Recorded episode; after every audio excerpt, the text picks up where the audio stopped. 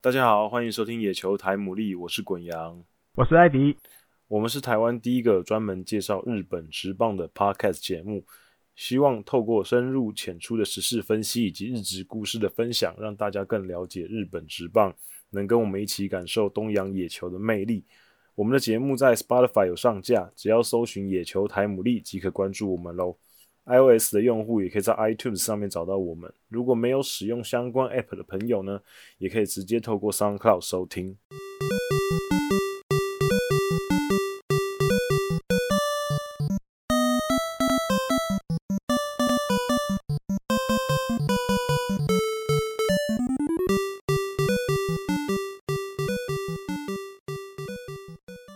Hello，大家好，欢迎收听第十九集的野球台牡蛎。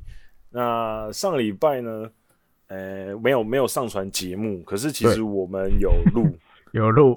有录，可是因为上礼拜呢，我去冲绳去采访春训，嗯哼，那在那边有点有点忙碌，所以没有办法剪出来，所以。嗯然后，因为我们是谈论春训的东西，所以有时效性，所以上礼拜的节目呢，就就变成隐藏的一集，应该大家放就永放永远听水流不 到，永远大家哦隐藏永远了听不到。哼，对，啊哈，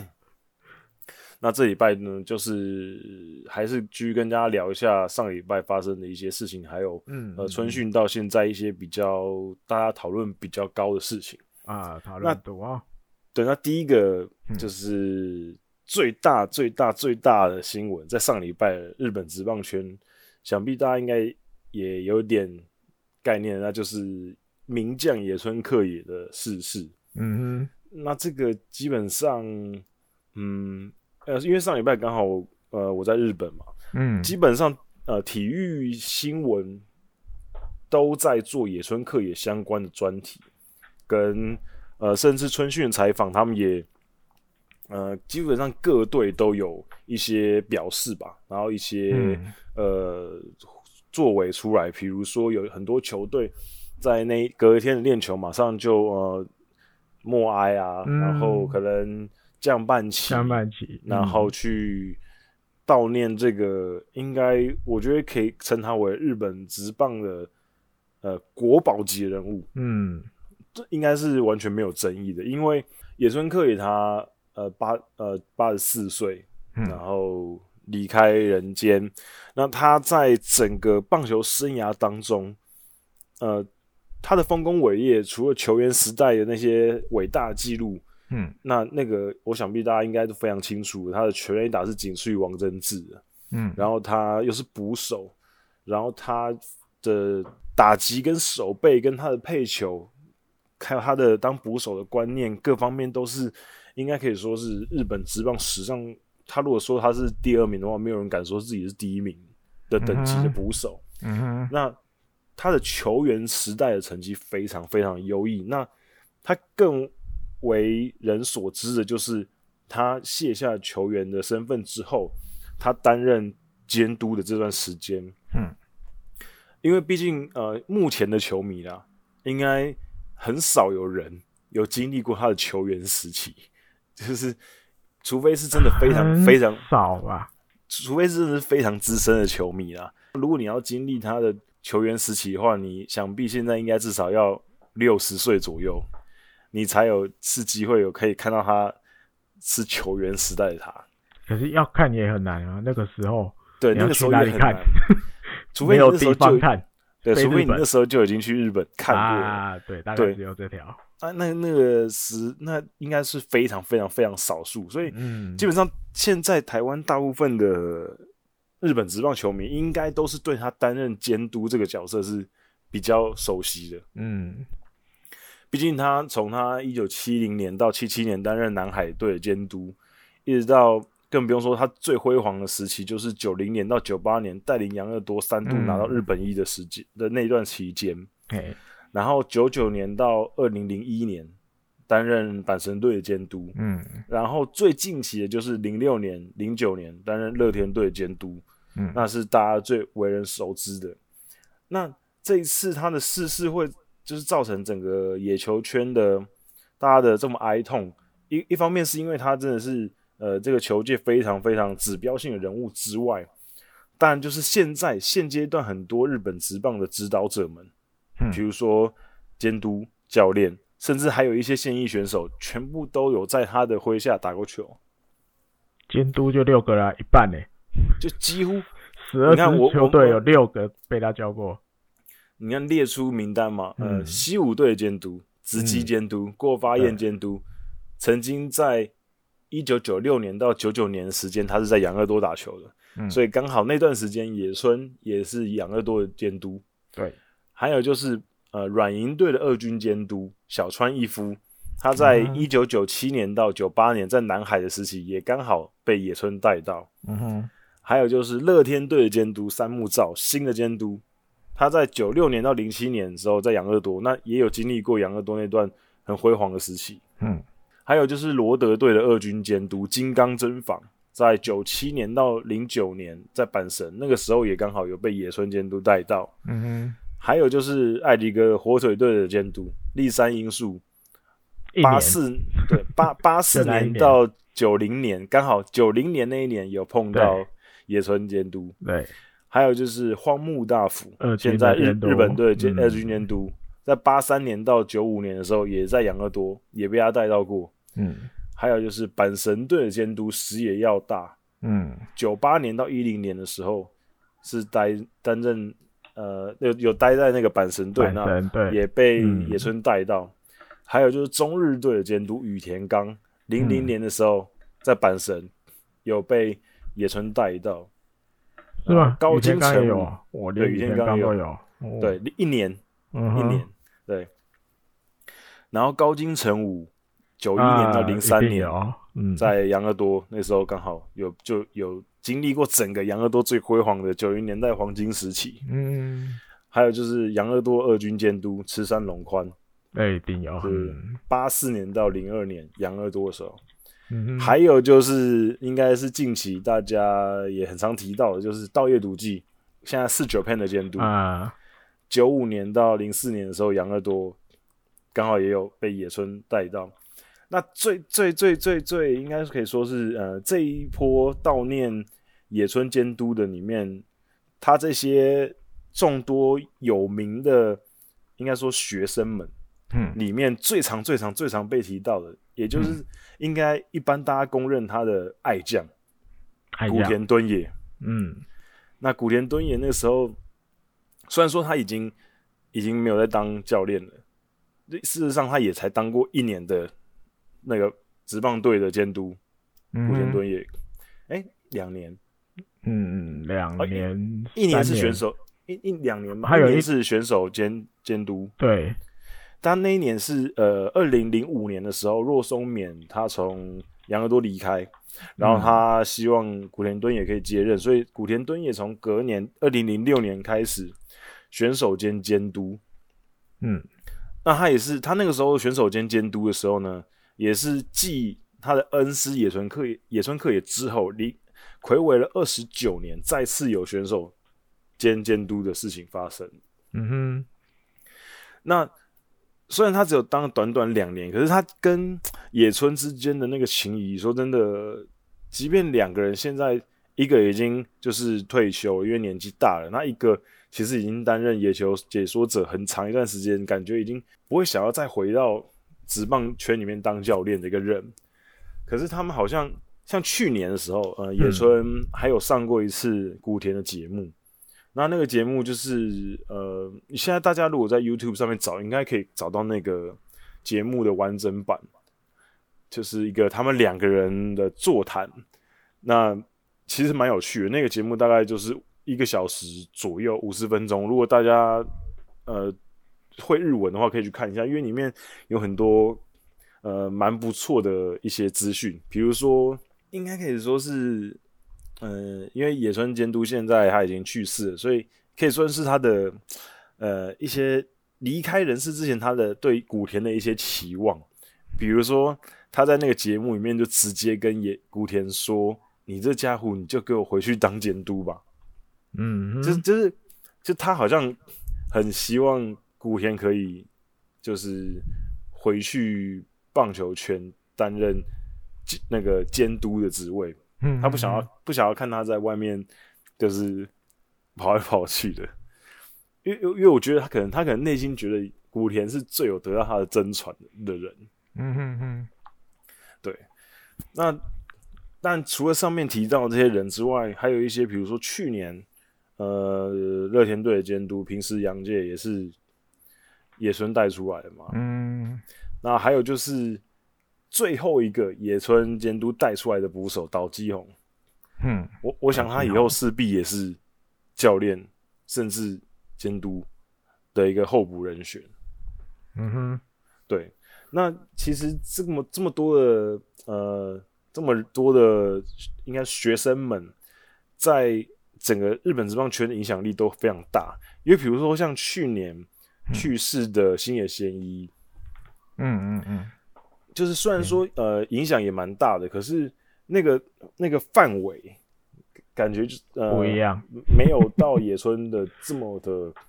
全面性的覆盖。 嗯哼，因为野村真的是应该真的很很很难有哪一队是完全没有被他 cover 到的， 就是他的就曾经在他麾下打过球的选手，后来成为监督、成为教练，或是还还现役的人，基本上应该遍布整个日本职棒所有球队，几乎都有吧，几乎几乎都覆盖到了，所以这个影巨响人比非常较少了，巨人对应该巨比较对少， 对巨人比较少，对巨人比较少，其他队应该真的。嗯非常非常非常的多。嗯嗯对，所以他去年其实呃星野贤一去世之后，嗯大家就有，哎我觉得这样子好像也不太，就像我前也在之前几集的节目曾曾经有讲过，就是。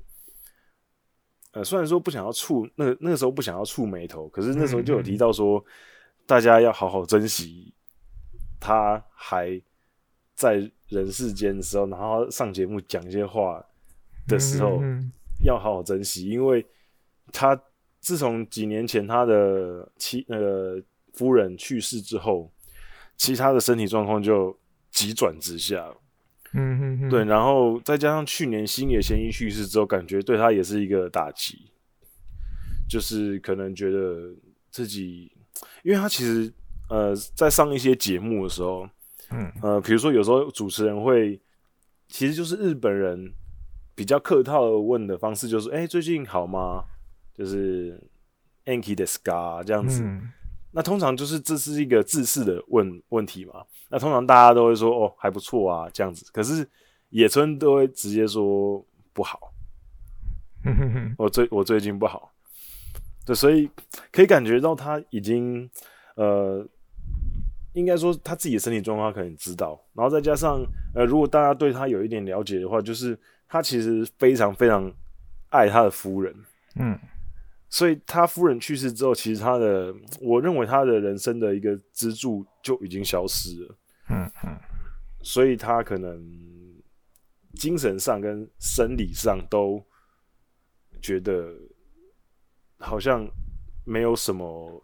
特别可以支撑他继续在这个在这个世界上面逗留的事情了。嗯那不过就是我我个人那天看到新闻的时候，因为那时候我人在冲绳嘛，嗯我我看到那新闻的时候，其实我我我是蛮难过的，就是、嗯因为因为比如说呃，我们拿张本勋来当一个例子好了，就是嗯哼张本勋跟野村克也两个其实都算是呃偶尔会上电，呃、应该不是说偶尔，蛮常会上电视，然后呃讲话很毒的，就是 OB 选手。嗯或是前监督这样子。那可是他们两个的评价是非常两极的，就是就是你很少有听到有人在批评野村克也，就是讲那些很毒的话，嗯哼，所以这就代表，就是他其实他虽然讲话很毒，可是他讲的话的大家信服他的程度，而且还有他的讲话的根根据都很扎实的。嗯就是他基本上就是就事论事，他一针一针见血。嗯而且还有一个我我对他印象非常深刻的一点就是，呃，去年十二强的时候，那时候艾艾迪哥应该也有看那个节目，就是呃那个电视台就把他请到一个小房间里面，嗯然后让他看一些十二强的 play。他每个几乎怎么讲，TBS 礼拜天晚上的那个节目几乎都会啊，就是球季中他也会去。哦 OK，对，那因为十二强那时候已经球季结束了嘛，但是有重要的比赛，嗯，他也会，他们也会请他去看。对，然后就是那个那那一趴嘛，就是他、他看 play，然后解释一些东西的时候，嗯他让我印象很深刻的是，他在解释一些 play 的时候，他很常会讲到一句话说：“如果我如果我是那个捕手的话，嗯，就是对，就哎就就挂是在他嘴边的，嗯，就是他到现在都，即便他已经离开球员时时代这么久了，他当这么久的监督了，可是他并不会以如果我是监督的话，我这个时候会怎样，嗯而是而是他会说，如果我是捕手的话，嗯我会是怎么样？就是他跟他的生涯一样，他就是捕手一本，就是他就是以一个我就是我就是捕手，我对于我这个位置我很自豪，所以我即便到现在我这么年纪这么大了，我觉得我还是对于这个非常自豪的感觉。嗯他给他他给我的感觉是这样子，嗯哼，就是嗯，而且而且他有时候就是呃讲话很毒了之后，他也是会给出一些肯定的肯定的评语。那那个时候就会你就应该说你可以感觉到他是一个很很直率，然后很真诚的一个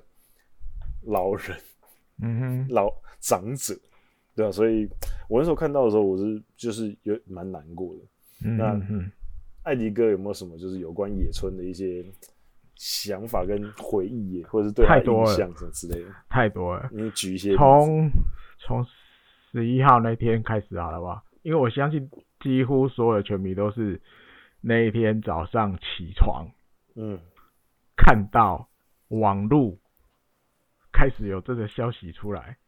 吓傻了，对，那因为后来就是他的儿子现在在乐天的教练野村克则，后来是说他就是是在那个半夜三点三十，大概台湾时间就两点半嘛，对不对，嗯被发现，那是在那个浴缸里面被他们家的家政妇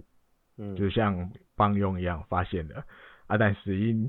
日文这叫虚血性心不全，我觉得就是类类似心肌梗塞，因为我那时候也有看到一些节目，他那意思就是说，其实就是我觉得跟大部分的有年纪的人都一样，就是嗯冬天到了，那比你较要冷，对你要注意那个冷热会带给你的心脏会比较吃力，嗯对，那所以就可能就因为会在浴缸发现，我想应该就是在泡澡吧，对不对？嗯那可能就在那个冷热之间，突然心肌梗塞就走了。嗯那有个巧合，我相信应该很多朋友都看媒体都知道，他的老太太婆对也是，一模一样的离开的方法，这我觉得也很巧。就像刚国阳讲，他那么爱他老婆，嗯他一直挂在嘴边，就是他老婆走了之后，他第一次发现男人的弱的地方，就是他没有他太太，他好像什么很多事情都没办法做了。有就是刚刚刚刚我提到那个节目野村克也的那个节目，他一开始就说，嗯，第一次感觉到就是对自啊己对啊，的有很多地方还有很多不足，这对啊男他人就的弱点，基基本上就跟你讲，我我就是只会打棒球而已，其他我都不会。嗯也许我太太走了之后，我更发现我什么都没有了，只是、嗯就是一个家里面只剩自己一个人。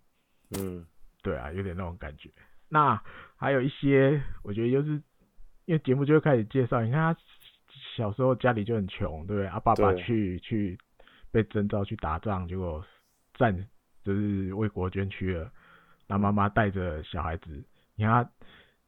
因为这个有一点点我不知道要看哪一个比较准，有的是说他小一就去送报纸，嗯但是我看到一个节目，他自己从他嘴巴自己讲出来，他说他小三开始去送报纸，嗯，所以我也不知道哪一个比较，反正差不多都是很年纪很小就去反正就是送报小纸，学时小学的时候，然后再送到国中为止。嗯那还有一张照片，我就是那很很印象，他去参加棒球队，嗯大家都有球衣穿，可他们家太穷了，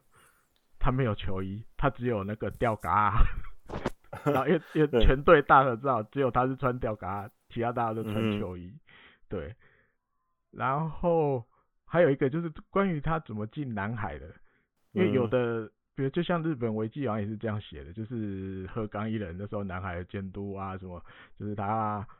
他的就是有有那个高中的教练叫他一定要去看这一个选手，就是指野村克也，嗯，嗯啊，他去看了，就哦，这个好像也不错啊，反正我们南海好像也也缺一个练习生来当捕手，叭嗯叭叭的，所以就签了。可是野村 克也自己又在节目里面讲，他说他会打直棒，也跟报纸有关系。他说他是嗯看到报纸上南海这个球团去登嗯了一个在募集测试生嗯的一个一个这样，就是像一个启示这样。嗯，所以他就他就去报名了。嗯 所以这个好像也有点跟日本维基上写的稍微有点不一样。嗯但我其实我我我就像国阳一开场讲的，我们不是活在那个年代的，到底哪一个比较接近事实？ 那个年代很多东西其实都不太可考。对，怎么对说？哎、我听他这对样讲，就好像跟我之前印象有点不一样。他居然是说他嗯自己是看报纸上的那个那个去去报名的。嗯，对啊，那之后当然就就像国阳讲的，那你看他仅全垒打数仅次于王贞真真治，是，那你换个角度看，他就是目前日本职棒史上右打者打最多全垒打的吧？对，因然为后王又是贞治捕左手打最会打，对，又是捕捕手是手打最多全垒打的嘛，这个而且他身高没有很高，就很普通。对，但是他全垒打特别会打，他就是有方法把球打远。对，而且他在那个节目跟古木古木呃田古田敦啊也古田敦也的那个节目里面有讲到，他其实刚进职棒的时候，嗯，其实是就像艾迪哥刚刚讲了，他是练习生进去的嘛，嗯，所以他所以他其实呃零前一开金啊，一一开始其实是一开始其实是大家觉得反正就是一个乐透，就是全嗯钱进来，那如果打不好就算了的那种那种等级的选手。等一下，可是，嗯然后他又，然后他又觉得自己其实能力可能没有别人那么好，因为作为一个捕手，他的肩力是非常弱的，就是嗯他那个时候他刚刚他背力对不刚强，他自己有讲哈。对刚入团的时候，他的背力是非常弱的，所以他就觉得，那我势必要有其他地方是可以赢过别人的，嗯那他就想到那就打击，所以他那时候他说他呃每天晚上跟每天练球的时候，他就不断的在练习回棒。嗯，就是他有，他说他有自信，他的挥棒练习是可以赢过所有人的。嗯那他说他就他印象有一次很深刻的是他在球队集合的时候，就有些选手就被那个当时的监督骂说：“你这什么手？你这个不是直棒选手的手啊，嗯细皮细皮嫩肉的。”嗯然后他，然后监督就说：“野村，你把我你给我看看你的手。”然后一打开他的手，全部都是减 练练打的那种破伤疤皮跟啊茧什么，对。嗯然后监督就说：“哦，野村你不错哦。”然后就大家叫大家来看说，你们快来看嗯野村克也的手，这才是 Polo 的手。对，对，所以他说那次给他很大的鼓励，嗯所以他后来就又更努力的练习，所以后来他应该生涯第三年开始吧，就基本上是就是球队的主力，然后就一直到生涯结束这样子。嗯，对，那还有他还有嗯两个，就是带给日本职棒有一些变革。嗯一个就是他现在投手不是会有分投球的姿势，有垒上有人跟垒上没有人，对不对？对垒上有人，大家都很在意他那个 quick 投的好不好。嗯 这个也是野村可以当监督的时候开始的。为什么？哦当捕手开始？为什么？因为他那时候要想办法阻止福本丰盗垒。哦嗯那我我背力又有限的情况下，我们要有什么方法可以不让他盗垒？那就是想办法要缩短投手投球的那个速度。嗯投手如果可以动作做得更快一点，我们就有嗯多一点时间可以阻杀福本丰。嗯哼这是一个，还有另外一个是开始有中继啊、后援这种分工，所以那时候他是我记得应该是捕手兼监督了。嗯哼，那时候他们有江夏风，嗯那当然是有点比较后期的江夏风了。嗯哼他就想到，那江夏风你去当救援，嗯对，他就开始去想这些东西。不然以前那个时候的日本职棒是比较讲求根性嘛，你知道吗？哼，就是从头投到尾。嘿，我这想法就我这除非我倒了我才要下来，这种大部分大家的习惯是这样。可是野村可以开始把它稍微慢慢慢慢慢慢改变大家的观念，嗯嗯，那其他还有很多嘛，比如大家 ID 野球啊，对不对？嗯这我们以前前几集也有一集曾经讲过，对不对？开会赛前开会就是开超久的，但是比嗯赛开打之后，我他就不会去看，不会去提那些刚刚开会的讲的东西。比赛的嗯时候，他反而要的是最新的情报回来，大家去观察。对，嗯那还有一个大家更津津乐道的，就是野村再生工厂，对，对他这个真的是很很算是应该很经大家很经典的一个一个对名啊，词吧。啊你对看，从养乐多时期把小小早早川川医院，对，那时候在广岛已经有点也老了吧，对，但是对，来到养乐多还要把它养起来，又嗯最后再又辉煌了一两年这样，嗯对，然后到了阪神当监督，嗯还有把那个远山奖治嗯嗯弄起来，弄成什么？ 弄成专门对付松井秀喜的投 手。对啊，对对，很厉原生害讲，嘿啊，原生讲师那时候也是一个快要就是就是也有年这纪，生涯末末对期成绩了要往下走了，可是诶、他就帮他找到一个定位，让他再开花个几年。那你有几天，你要专门是在对付松井秀喜，那时候的松井秀喜一定是会变成话题啊，啊，偏偏就真的有有效，对嗯哼对，然后后来到哪里？到乐天乐天哦，那三金崎武司，对啊，三七五十那个滚阳，说不定在日本又看到那个节目，这是哪一天？是上礼拜天的吧？我记得嗯嗯三七五是自己讲的，嗯他说他在遇到野村克也之前，嗯他从来不知道打棒球是这么好玩的事情。他他也诚实讲，他其实根本就不喜欢打棒球。在认识野村克也之前，他不喜欢打棒球。可是他也打了这么久了，对，但是野村告诉他，你在本来是两成五的打者，你一嗯定要学会去解读对方投捕之间的配球。嗯你只要学会了这个，你大概就可以从两成五拉到两成八嗯打击率了。呵然后一开始当然一定会半信半疑嘛，三七五十。嗯但是 OK 好，那我就做做看，我就是照着野村克也的方法去学，开始学打棒球，然后开始去嗯学在解读，在对在快要退休的时候开对始学去打棒球，对，结果三十九岁拿全垒打王，对不对，嗯他说那个时候真的是他突然觉得原来打棒球也可以这么快乐，你知道，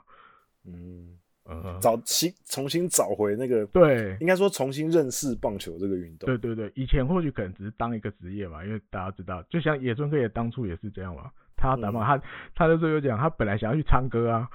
对因对对为电视里就看到美村美美空云雀在唱歌，好像这样子会赚很多钱，因为他想要改善他们的家境嘛。嗯可后来发现啊，他唱歌好像不 自己没有办法。那嗯在那个时候，你还要另外一个可以赚很多钱的职业，就是去打打棒棒球。对啊，那或许三七五十也有点这种感觉，所以他一开始打棒球，他就说啊，他不他不快乐，甚至嗯不喜欢。哎呀、在遇到你看都已经快要退休的时候，遇到野村克也，才让他真的认识棒球。嗯而且，哎、你看那时候，像滚阳刚一开始讲的，每一队，因为大家都会去问嘛，问高金城武，问古田敦也，问嗯谁谁谁，几乎每一个人都会讲到的一段就是野村克也教了我怎么从一开始学打棒球，嗯就是每一个人讲的几乎都很像，那其实就表示野生科技其实它它的方法就是一样的，你只要重新开始认识棒球，嗯那照着我跟你讲的去做，因为他的大概都是他自己去亲身经验、亲身经历过来的，嗯，嗯，而且而且我觉得野村的建议会特别值得参考的原因，是因为嗯它是从一个真的，呃，不是那么被看好的一个选手，对啊，然后慢慢自己很努力，然后对变啊，成哎呀哎呀一个应该是日本球界数一数二伟大很的重选手要的人物了，嗯，对，，所以他基本上他自己也是从零开始摸索的。几乎可以这样讲，对，所以我觉得他的经验是非常值得参考的。然后嗯再再加上就是他对于新的知识也有接受度很高，比如说、嗯他一级一九七零年开始接任了南海队的监督，嗯他那个他那个时候已经是日本职棒数一数二 top 的选手，嗯，然后他担任监督。照理讲，这么一个人应该是，嗯，以我们一般人的想法来讲，应该是比较不可一世。啊哈，可是他那时候却，呃，去跟球队的一个那时候有个洋将叫做那个 Brassingen，这是一嗯个我知道，后来叫 Brasa 是不是？因对为对对，太他长外了号，，对，嗯就是他那时候找了那个 Brassingen，就是因为那时候 Brassingen 刚好在一九六九年的时候呃隐退，他在日本打球，然后他隐退了，然后呃野村希望他可以加入自己的教练团。嗯所以他就找他进入教练教练团之后，他就说他从 Brassingen 身上学习到新的一套棒球的想法，就是他说他自己的 ID 野球就是从 Brassingen 那边启发的，我知哦道，我有看到，对，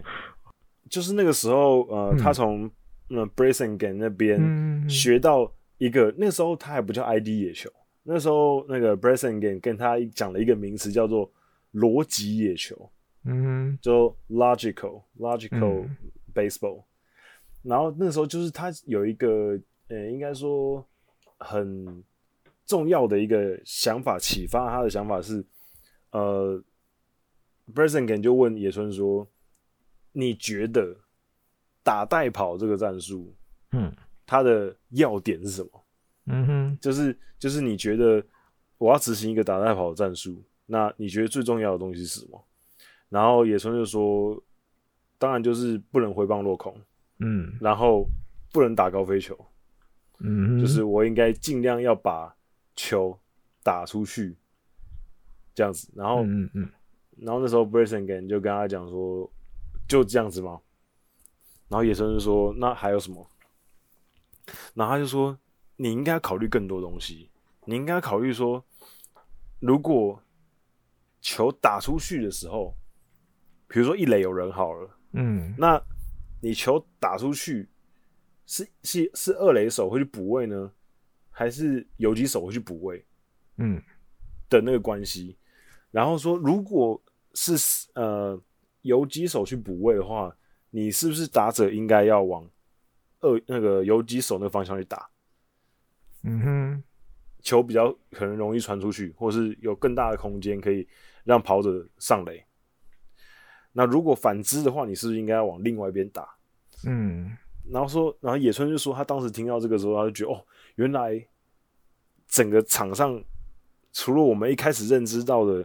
一些，比如说不能回棒落空、不能打高飞球这些之外，其实还有很多很多很多的因素是可以考虑进去的，而且是可能可以控制的。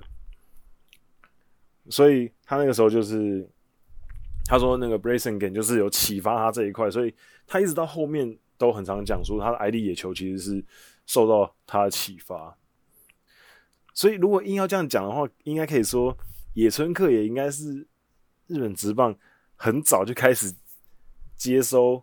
美美国国 美国那边的棒球知识的人。嗯对，所以你看日本职棒到现在越来越接收日本那个美国职棒的一些知识，或是美国那边的棒球观念。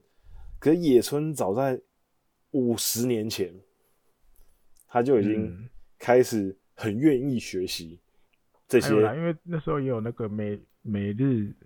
职棒的那个，就是美国他们散步时就会组一队明星队来日本比，有没有？那嗯野村有时候也是跑去对面嗯讨教讨教，问一下，或者是我记嗯得他好像他有去要过一棒子还是什么的，还是嗯什么我忘了，有一个去去跟对面要一个球具就对了，我忘了是什么。嗯对，那因为美国人对这个他也 OK，他也没有要带回去美国，他说 OK 这个就送给你，他就把我忘了他带他去要一个什么东西，他就带回去研究。嗯哼啊还有一个刚滚阳讲的那个人物有没有？那个嗯杨绛， ，Brexit 我记得 game 野村，对对，不是他野村是讲说那个时候他对野村讲一句话，他说、嗯我觉得你们日本人打棒球没有用头脑。嗯，呵，那后面就是果阳刚刚介绍的这些，叭叭叭叭叭，对，因因为为因就为像我们刚才讲，他日本人打球是根性的，在那个年代，对对对，就是就是就是刚就是艾迪哥提到，就是嗯，根性，嗯就是野野以前村野村就是觉得那个时那个年代啊，就是反正我们就是拼命的跑步，对拼命的投球，对拼命拼命的练回棒，对然后我们就是用用就是那种身体去记忆，对，可是比较没有在真的去思考每一球我是不是可以更聪明的去打，嗯，所以所以野村就说那个时候，呃 b r a s e n g a n 跟他的互动让他觉得哦，原来有另外一种打棒球的方式，哎呀，是、嗯是啊用脑袋去打，对，是用脑袋，那所以，所以我觉得这个也就是让他整个，你看，像他，比如说，你看他，即便他已经都活到八十几岁了，嗯，他其实他其实是非常非常能够接接纳新的棒球的观念的，嗯，嗯不会像有些比较那种前辈的日本职棒 OB，他们讲出来的话，你就会觉得感觉好像还活在昭和年代。嗯，嗯的的的感觉，就是，呃，野村真的算是，就是一一直能够吸吸收新的东西，而且可以把它内化成自己的东西，然后再嗯把它变成可能日本选手比较能够吸收的的知识，然后传达给他下面的选手。嗯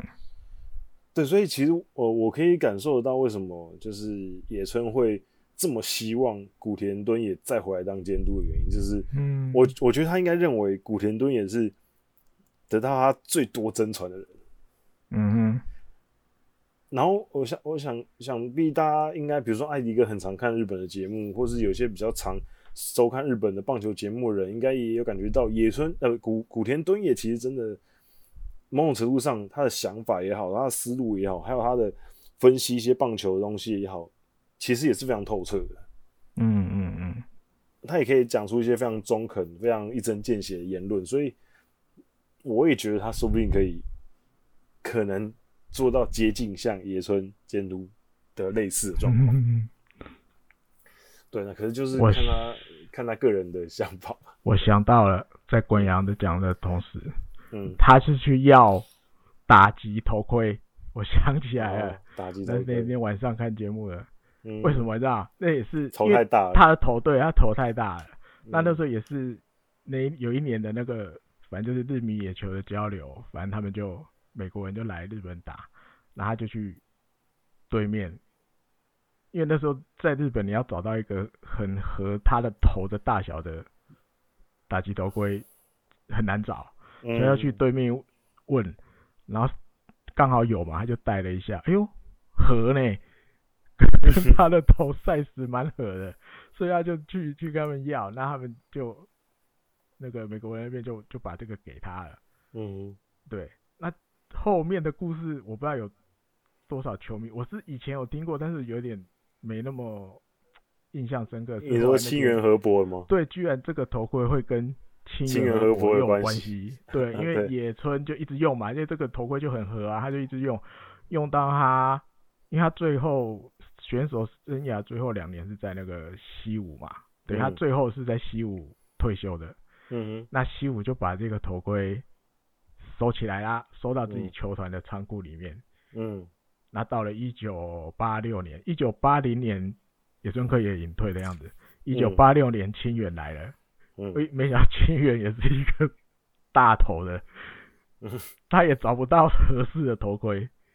所以那时候刚好球团那边就想到，哎、那你等我一下，我去拿一个头盔你戴戴看，还要去仓库把这个，你看就放了至少他们六年，嗯把，野村克也用过的头盔拿出来给清源试 戴，合，居然又合了。可以带。对，可以带，他就去把它重新喷漆，就对了，嗯，弄得新一点，他就这样一直带。你看他后来从西武 FA 嘛，对不对？去巨人，嗯他巨人居居带巨带，对他只是又把它重新再上漆啊。而且那时嗯候我觉得，我想就是那种比较像我年跟我年纪差不多的球迷，那时候都会觉得每次看巨人队的比赛，都觉得他们的打击头盔好好看哦，因为是雾面的，黑色嗯雾面的，嗯因为绝大部分都是亮的嘛，对。嗯只有巨人的是雾的，然后前面就是那个 Y 跟 G 的那个合起来的英文的那个 mark，、嗯嗯他也是一样，他就把他带去巨人，然后重新这样喷漆，重新上 mark。那我记得有一年那个他不是被被谁头部出生球，一时想不起来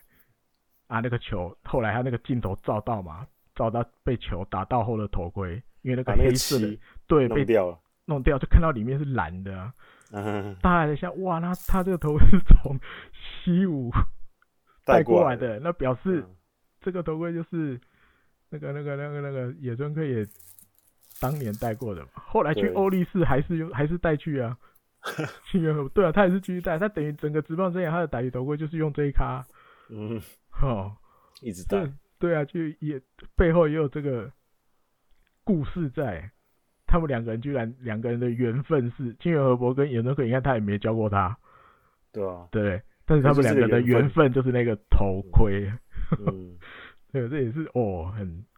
就是看哇塞，这故事真的有够多的，嗯，这样也可以有一个故事，就是很有趣啊，蛮有就趣是嗯一个基本上好像很难有任何一个日本职棒还的没有啊队伍或者是什么跟他完全没关系的。你看，即便是我们刚刚提到的，可能可能巨人队跟他有比较比较少有被他教导过的选手，或者可能没有，可是巨人队有跟他也很大渊源啊。有光一个是光人是有一个蛮蛮重要的人被他教过，蛮重要的人，也不想重要，蛮就是他亲哎、不是野村克也当年，你知道他那时候最有名的一句话嘛，对不对？月见草，对啊，我是岳建潮，那草堂茂雄跟王贞治就像那个那个那个向日葵，对不对？嗯嗯嗯那长岛茂雄的儿子长岛一茂，嗯当年是在养乐多的嘛，嗯，有被他教过，对，被他教过。当年对手的儿子，后来是我的子弟兵，嗯嗯对，这也是一个另另类巧合。 嗯。哎呀，对，就是基本上每一队都跟他脱不了关系几。乎都有，嗯，对，那这是他的故事可以讲很长啦。那我们今天太只多了讲，我们嗯今天就是讲就到一这个样凤毛就已经麟很角久了。哦。对啊，对，所以我你们看，，难怪日本那边会有那种他没有讲，大概那一个多礼拜，其实到现在可能都还有。你有时候三不时还是看到有会有日本媒体写一下野村，就是好像整个日本陷入一个野村 loss 的气氛当中，就是嗯大家大家开始要怎么去接受二零二零年的球季。你看不到野村可以讲任何一个跟棒球有关的东西了，嗯，大家好像一开没那么快能接受。对啊，就是毕竟对对大家都习惯他偶尔会出来对啊，或者讲争辩一下现在的状况嗯。哎呀，真的对啊就就再也看不到啦。嗯，再也看不到了，可惜。好，那我们就呃第二个主题，好，我们讲一下呃养乐，呃不是养乐多，呃软银。阮英，嗯哼，软银队呢跟去年一样，就是今年又有大量的伤兵在春训出现。而且感觉一个比一个严重。对，那最新一个就是去年投的非常好的加菲野央，嗯哼，那他是右肘有发生不舒服的状况，对，那目前是还没有说会要开刀还是怎样，现在目前暂时今用天 PRP，对二月十九号的的的的最新消息是在打 PRP。就是所谓的自体血小板注射。嗯哼，对，那这个其实之前有很多投手也有弄过，那今天其实也有很很多讨论在讨论这个东西，就是有些医生说这个疗程的效果好像很有限之看类人的吧，对，嗯，我觉得这这个真的看人，对，要看人，因为那日本媒体今天很多提的是骂滚，对，骂过骂滚田中将大，那时候嗯去打了，差不多两个半月就回来了，嗯，所以大家就哦，那诶，现在二月两个半月好像还 OK，球季还在打，嗯，可是我脑子里就又浮现另外一个名字，嗯，叫大谷翔平， 戴伟强明那时候也打嘛，对他也是先去打 PRP，结果没什么用，没效，所以最后还是去动了 Tommy j o 嗯，对啊，所以你说加菲也一样要怎么办？ 这对，个而且重点重点是，除了加菲野洋之外，他们今年还是有很多人都嗯，有一些状况，比如说一开始的时候是前额晃大，他的啊右小、很早右小以前腿右小腿那一侧有不舒服，不舒服哦那现在是现在是有开始练习的，可是嗯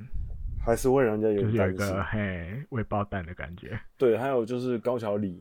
他嗯这的是左左大比较腿新一点的，嗯，对左大腿背也有点不舒服，那目前是嗯北直 menu，、就是对，呃调整状况，然后再来就是呃田中正义，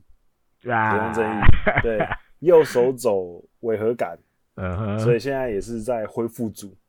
嗯，附件就是组那边，复健组那边，然后还有去年一开季投的不错的大竹跟太郎，对，喂，他这的个左前臂不适，嗯，在肌肉啦，有对哦一点受伤、对，然后拉伤或什么的，对，然后高桥纯平哦，他的髋关节髋关节不舒嗯服哼，现在虽然还有在又恢复有开恢始投球复练习，啊，可是就是哎还是会有点担心。唰唰的要，对，你看刚刚一念下来，你有多少个是去年很主力的投手？嗯，还有那个追野心。对，追野星，对，然后右肩肩的膀违和对感不对对哇，这肩膀也是不怎么讲，危险的地方，危危险，对，肩然后膀啊、手肘啊，对，然后还有就是武田祥太也现在是已经动完手术，啊现在在恢复期。嗯，附件中对，然后比如说啊，老将内川圣一，他的野手也哦膝一盖堆，然后对左膝盖关节炎的问题，所以现在也是嗯 base menu。对，还有去年选进来的捕手嗯，海野龙还有司，龙石，嗯原哼，本原本好像有机会可以在一军开幕一军的，结果现在就也到二军去调整了。嗯对，所以就是，然后再加上就是柳田优起，他也是伤愈复出，现在也还在，就是有点还算是在找感觉当中，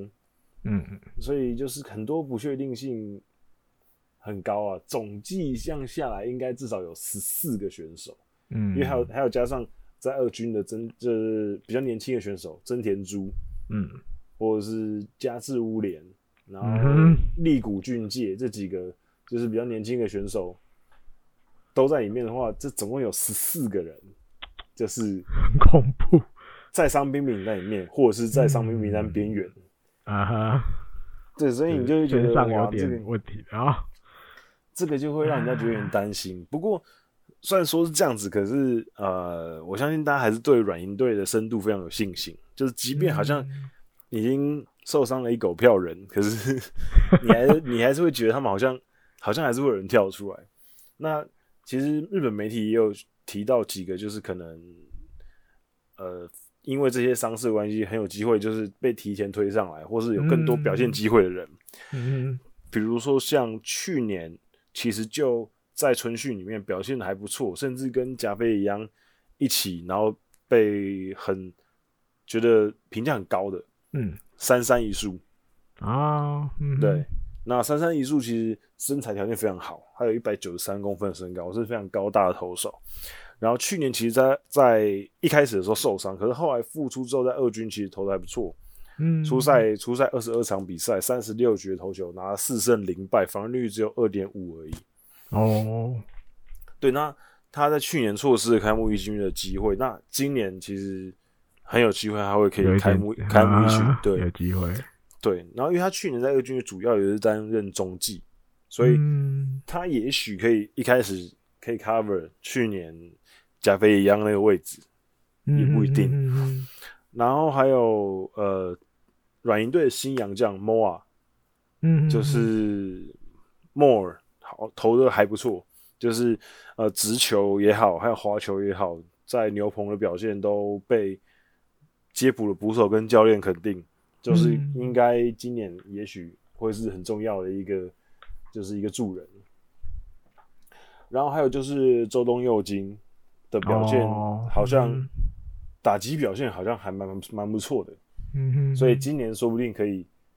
看他有一些破茧而出的打击表现，因为他的走垒跟手背基本上已经有是一定的水准了。嗯，那其实他最比较让人家担心的就是他的打击嘛。那如果他的打击也可以往上提升的话，他先发的机会就大很多。嗯嗯嗯对，所以还有当然就是尾行啊，那还有、嗯呃沙川 Richard 啊这几个有来东盟打的选手，也非常有机会可以，我鼓鼓悠人啊，嗯，可能都有机会可以年轻的对，都有机会可以在这一股伤兵的潮当中可以破茧而出，帮球队做出一些贡献。还有一个更早受伤，但是现在说不定今年就回来了。严其祥，嗯哦，严吉祥啊，严吉祥真的是感觉已经消失很久的名字。但是他就是在一些红白战啊、练习赛里面也有出来投一局无失分，嗯哼，嗯，感觉有点看有没有机会。你看，刚好如果严其祥回来，刚好 有点也是加菲野的位置，嗯哎、再再还回给 严其祥的感觉。嗯我觉得就像有我那时候有看到一个日本媒体写的，就是你看，就算大家算一算，哇，十将近十四个有伤在身，嗯哼，但是你另外一面就是看到他们的选手层的厚度之后，厚到很吓人。碰到一下人，就应该受伤这么多了，诶，可是其实诶还是有人，还是有人，诶，他们不是完全已经捉襟见肘，没人可打了，不是，他们还是有人可以接上来补上那种位置的。嗯哼，嗯，真的不就是不是好小的啊、厉害厉害的。好，再来然后再来就是哦，这个最近肺炎，嗯对，正流最近行的话题了啊、 对，这个这个其实嗯也没有很长的内容啊，只是想要跟大家聊一下而已。就是像我上礼拜去对啊冲绳果出然去， 在在冲绳对对，所以有没有我很现在，差？所以我现在就是在家里面自主隔离， 哎、嗯，对，自主隔离，很所以我乖跟我跟艾迪哥就远距离，远距只离好录音。嗯其实我觉得他们呃整个处理状况，其实就是配合日本媒体，呃，日本的政府啊， 啊，配合配合日本政府。那我觉得日本政府这一次的处理，其实是 我是觉得有点慢半拍，就是嗯哼，他们、呃一开始我觉得他们有点轻忽了嗯哼这个这个事情的严重性，因为呃我在冲绳的那一个礼拜，我从嗯媒体、我从媒体上面嗯我就可以很明显的看出他们前后的的态度的差别。不一样啊呀，因因为我刚去的头一两天的时候，那个时候那个钻石公主号还没有爆出这么多感染者的时候，他们其实呃，就是一般的报道，就是一般的在报道说、哦感染了怎样怎样怎样怎样，然后后来过几天之后爆出来说，宝石公主号确定上面确诊人数暴增，然后后来又传出呃有冲绳的白牌的呃呃冲绳的计程车司机感染，然后啊，对，然后嗯千叶县有一个感染的人，嗯两天还在外面爬爬照，跑了很多地方。之后就是哼，，上班就是坐电车对上班那个，对对对，嗯哼，确诊的人越来越多之后，他们好像才开始真的觉得这件事情有有点严重。是不是还有那个和歌山的医院里面有，就是医生跟病患的交对就叉是感染，他们对就开始就是觉得哦，交叉完了感，染，嗯，对，所以后来像像比如说在冲绳的春训，很多嗯球队一开始也都很正常，啊可是到、哈到后面几天开始，他们就开始谢绝所有的 fan service，自述就是呃严不肃的握述，不握手，然后对不签名，不拿对礼物，对，然后呃不做任何多过多的互动。嗯对，那其实这在当然这对球迷来讲就是有会有点失望了。可是，在这个非常时期，你也很难大家只能去说什么忍耐，哎呀，对，因为比如说像很多球队都会就是比如说要求呃队职员呐、球队的选手要呃严格的管理自己的健康，然后有些球队甚至限制球员的行动，就比如说你,、啊你不能随便的离开饭店，哦，就就你从你从练完球之后回饭店，他希望你就可以好好在饭店休息，不要跑不要出去吃晚餐，对对，不要在外面乱跑这样子。嗯，因为尤其是尤其是冲绳，呃，冲绳确诊那一例确定之后，嗯，其实就大家就会比较怕嘛，因为冲绳其实也不大，哈哈，对啊，对，而且确诊那个是一个建车司机，那你也不知道他这几天有经过哪里，嗯，对，所以就是就是不要出去比较好。那当然，因为我们是在名护的关系，嗯，所以不是那可巴能那边啊，稍微远一点，嗯，可是你也不知道他有没有，哎因为毕竟对啊毕对毕竟明户那很边，难讲，比如观光客也很常会去啊，你也不知道他有没有上去，对不对？因为大家都要去水族馆，对，就大家都会会经去水过族馆迷，路对，对，啊所以你也很难说，嗯，对，所以这个东西就是，当然就稍微跟大家提一下，啊就是希望大家可以，嗯啊就是之后，嘞，之后，我现在是觉你得看，接下来，因为你现在春训也今天十九号了嘛，嗯，春训也三分之二去了，嗯接下来都是比赛，尤其今年又比较快，再来就是官办热身赛了，我真的觉得我现 在是，我现在比较担心的是，如果这件事情再有继续，因为目前哎呀看起来好像是稍压不微下来稍啊稍微稍微感觉在失控的边缘。嗯哼，可是我觉得他如果真的失控的话，那那真的就可能影响到球技都有可能。首因为毕当竟其冲就热身赛啊，官办的啊，因为因为开毕始竟要卖门票了嘛，对，因为毕竟有一半的有大概三分之一以上的球队的球场是哦巨蛋嘛，嘿啊，那、对那你啊，在这个密闭的空间里面，确定打对啊球、一群人几万个人在里面，在这种时刻应该是 不是很合适的？还是比如说，比如说然后我自己脑脑补的然啊后。嗯，万一如果就是接下来就是还没有那种可以掌完全掌握的情况，那热身赛会不会，比如像我们的 SBL 要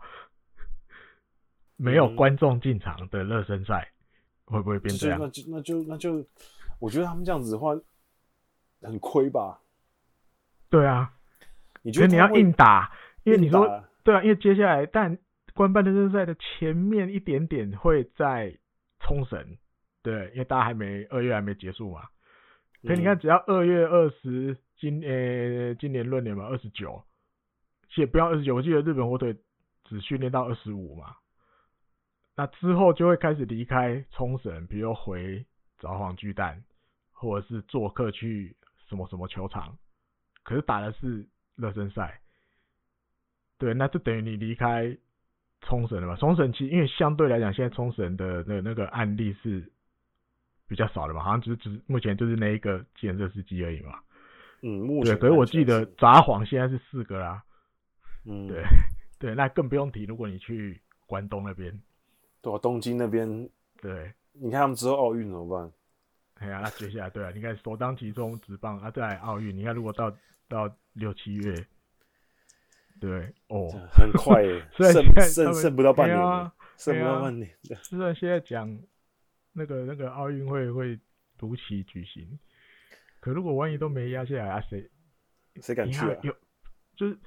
有那么多外国人会为了奥运来日本，那那个那个要是这样，大家来一来再回去，哇，我要 压压出去啊呀你你你先你先别说选手好了，选手会不会来好了？啊！即便即便选手来了，嗯比赛好了，嗯，那些原本想要来看球的，对啊，来看比赛的观光更多客啊，，对啊，那些观光客会来吗？ 你觉得他们敢来吗？还是你你日本政府要让他们进来吗？对不对？因为现在有的有的不是他不让他进来的，对不对？对啊，就是啊，那就时候是怎么办？哇，我真的我我是觉得他们这次处理有点有点大意啊。是有点一开始没有太放在心上。一开始我觉得多少被那个啦，因为他们有时候做事的那个还是有一点点官僚，你知道吗？而且一开始我觉得他嗯们、应该说他们信任中国政府，哦，是所以他们就觉得得、OK 好，所以他们一开始也没有限制很多啊啊啊啊大陆那边的游客进来，所以嗯我觉得这可能有点失算了，对啊，嗯嗯就所以现在就是大家嗯搞得人心惶惶的，静观其变，嗯，对，因为我真的只是想现在接下来热身赛怎么办，因为大家都离开冲绳了，要回去大家的主场什么什么的，那个嗯，那个我觉得一定比现在在冲绳或者是宫崎，因为九州那一块现在相对也是几乎没有案例的嘛。对啊，九州是也算还比较怎么讲安全一点的地方嗯啊，，冲绳也算是吧。可大陆我离开这边之后嘞，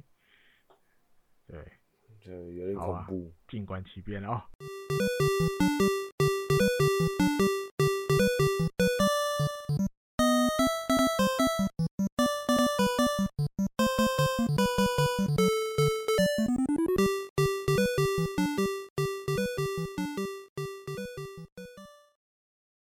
呃，今天的滚羊的冷知识，野球冷知识要跟大家聊一下，当然就是应景的话题，就是春训。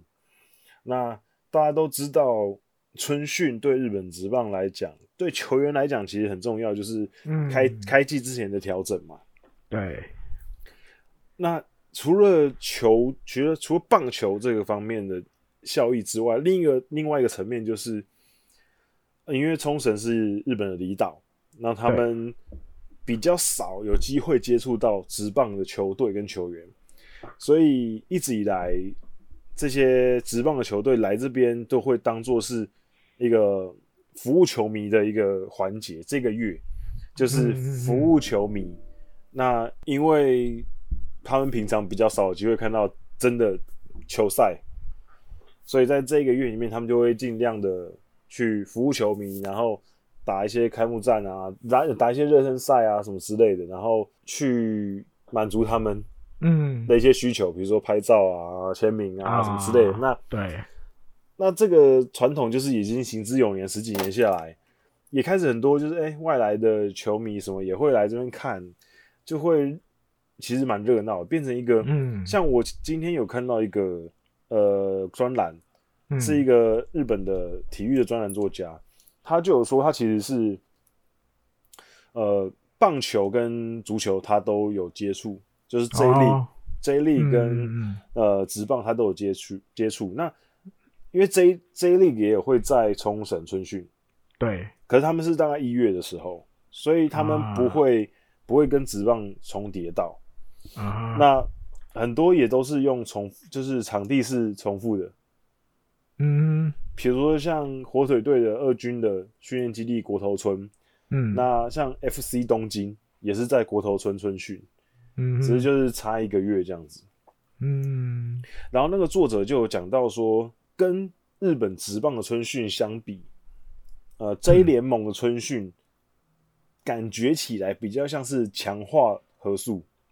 哦，就是啊就是默球默员的在那里练，对，就是当然也不是说不会有球迷在去去看啦，可是啊跟职棒的比起来，真的差非常多。啊哈，就是可能会有一些球迷去看，可是基本上感觉其实就只是球队的异地训练这样子。嗯，可是职棒的春训就很像是一个祭典，很热闹，很多活动，嗯对很多摊很多摊贩这这样子。那这个其实就是就是比较有趣啊，就是可能一个传统的关系，就是还大家习惯就是春训，职棒的春训就是要这样子，很热闹。啊，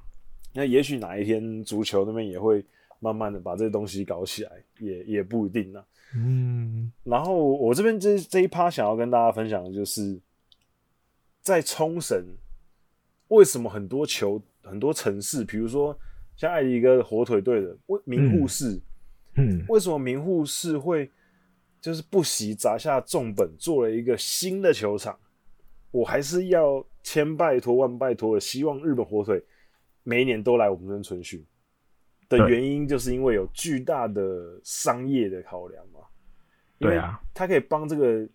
地方带来很多呃收益。嗯嗯，呃，我这一集这这一集的这个部分呢，我就是要跟大家讲它这个收益实际到底是多少。 ，OK，那其实二零一九年球季，日去本年对吧日？本对日本嗯职嗯嗯棒的十二支球队的公式赛八百五十八场比赛里面，总共嗯，是有入场大概两千六百五十三万六千九百六十二个人，哦，嗯，对，平均一场比赛是三万九千，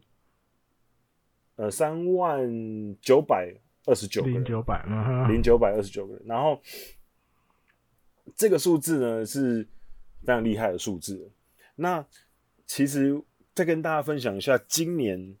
今年球季，呃，嗯不是今年球季，今年的春训，嗯2月1今年号春训，嗯，二月一号第一天的时候，各个球队的春训基地有多少人去？啊，第一天巨人队那一天，他们开训，总共有两万三千个球迷去现场。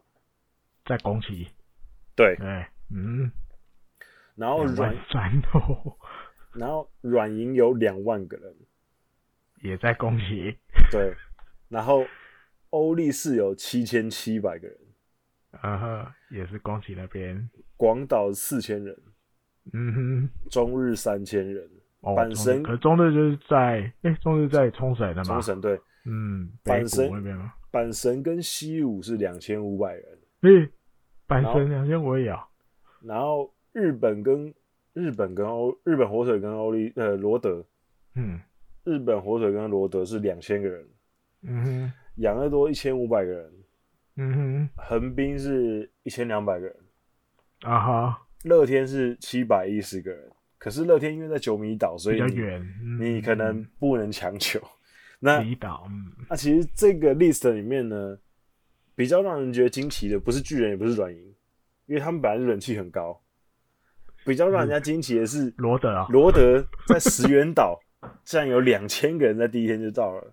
因为因为佐藤布朗西是关系乌。朗西吧，啊哈，，对，就是因当然是因为他的关系。嗯，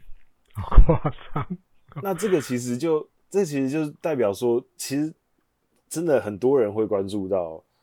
呃嗯春训这个东西。在去年，因为今年的还没结束嘛，所以今年的数据还没有。那如果到时候有今年的数据，我再跟大家分享。嗯我用去年的数据跟大家分析一下嗯这个带来的效益到底有多大。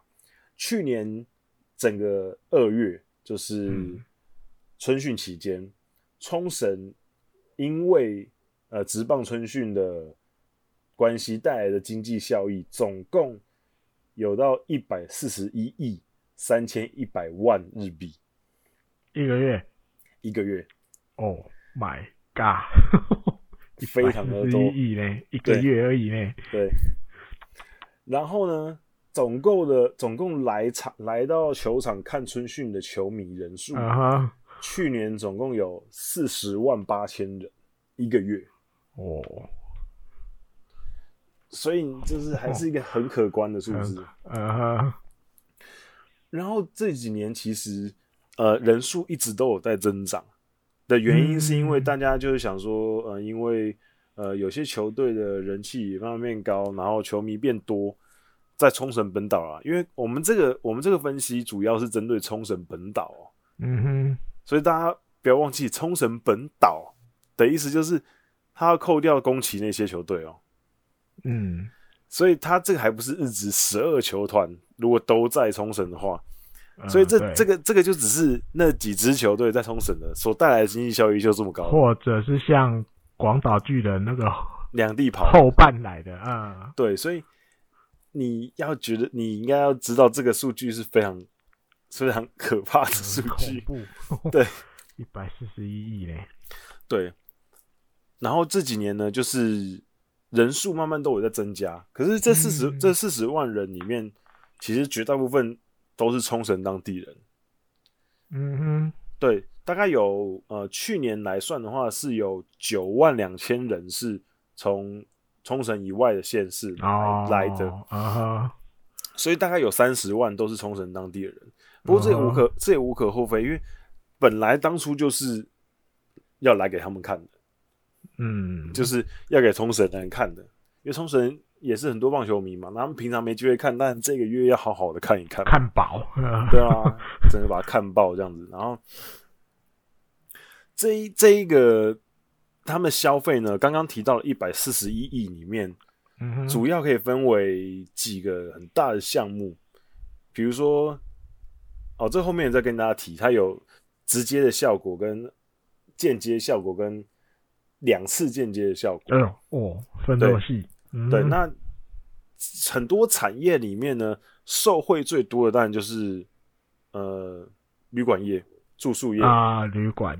对，住宿业在一哎这房整难求，住宿业在这个一百四十一亿里面占了二十八亿。哇、哦，对，然后呢，商业也就是可能比如说一些 mall 啊、一些商场啊啊那些东西，买买东西的那边呢，大概占了十七亿。啊哈，然后吃餐嗯厅啊、一些饭馆啊、一些什么拉面店什么的，占、了十六亿。嗯所以这整个就是基本上就是一个冲绳靠这个月基本上可以赚蛮多钱的一个地哼，方。大拜拜的感觉哦了，，对对对对对。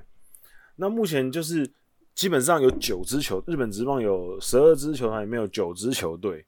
都是会在冲绳会春训去啊，对，那除了一军有九支球队之外呢，也有五支球队的二军嗯，也会在这边，对，